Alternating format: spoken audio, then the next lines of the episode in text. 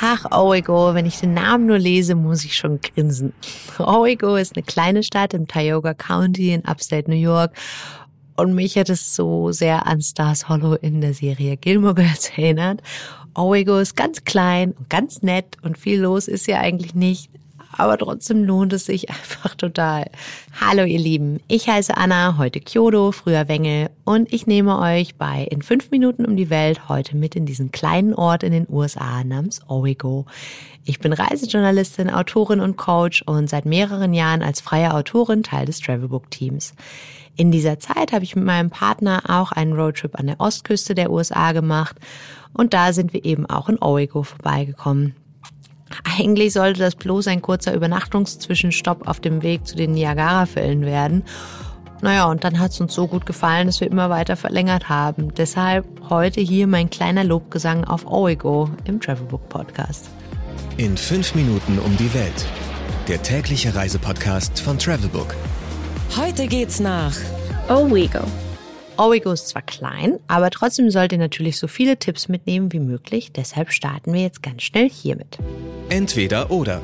Schnelle Fragen in 30 Sekunden. Auto oder öffentliche Verkehrsmittel? Auto und zu Fuß. Pärchen oder Familienurlaub? In unserem Fall Pärchenurlaub und das war toll, aber Familie auch, wieso nicht? Entspannung oder Abenteuer? Eher entspannt. Kultur oder Party? Kultur. Teuer oder günstig? Mittelmäßig. Highlights, Lowlights, Must-Sees.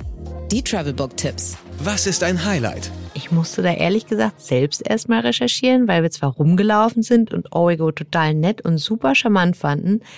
Naja, aber gefühlt war eigentlich nichts los. Aber Origo ist anscheinend bekannt für das jährliche Erdbeerfestival. Wer hätte es gedacht? Das findet im Juni statt und zieht anscheinend die Massen an. Wo gibt es die besten Restaurants? Es gibt einige nette Cafés und auch Diner, vor allem im Zentrum von Origo. Das absolute Highlight war für uns das mexikanische Restaurant Las Chicas Taqueria. Die Tacos waren so gut, dass wir da immer wieder hingegangen sind. Die waren wirklich, wirklich, wirklich gut. Naja, und alles andere auch, aber in Erinnerung geblieben sind mir vor allem die Tacos. Bei gutem Wetter kann man da am Wasser sitzen. Als wir da waren, war es nass und kalt, aber drin ist nicht nur warm, sondern auch ziemlich cool eingerichtet. Was man unbedingt tun sollte. Na, wie schon gesagt, einfach rumlaufen und eintauchen in diese kleine nette Stadt, die aussieht, wie man sich eben Upstate New York oder Connecticut vorstellt. Zumindest habe ich es mir so vorgestellt. Wir waren da im Oktober und neben den natürlich wunderschönen, natürlichen Herbstfarben gab es auch jede Menge Herbstschmuck in den Geschäften und auf den Straßen. Da gibt's auch einen Gazebo und es tut mir wirklich leid, dass ich es nochmal sage, aber es sieht einfach aus wie bei den Gilmore Girls. Mein persönlicher Geheimtipp. Ich glaube, Origo selbst ist hier schon mein kleiner Geheimtipp auf der Upstate New York Rundreise auf dem Weg zu den Niagara-Fällen, wenn man denn fährt. Geld, Sicherheit, Anreise. Die wichtigsten Service-Tipps für euch. Was macht man am besten, wenn es regnet? Sich einfach in die Unterkunft einkuscheln oder ein bisschen mehr Zeit beim Essen oder im Café verbringen. Ich fand zum Beispiel Carol's Coffee and Art Bar toll und habe da einige Zeit mit Kaffee trinken und lesen verbringen können. Aber ihr könnt natürlich auch einfach bei Regen rumlaufen, haben wir auch gemacht. Ist auch nett. Welche Gegend ist ideal für die Unterkunft? Ich vermute mal, die eigentlich bessere Gegend ist das Zentrum von Origo. Ich empfehle unser Motel aber trotzdem, weil es einerseits nett und sauber war und der Besitzer super nett und zuvorkommt. Andererseits auch, weil Motels für mich zumindest auf einem USA-Roadtrip dazugehören. Und ich vermute mal, auf einem anderen Weg kommt ihr eher nicht an Origo vorbei. Deswegen Motel lohnt sich. Und zwar, unser Motel hieß äh, Sunrise Motel und war eben so ein ganz doll typisches Klischee-Motel. Allerdings, wichtig, wichtig, ohne Ekelzeug.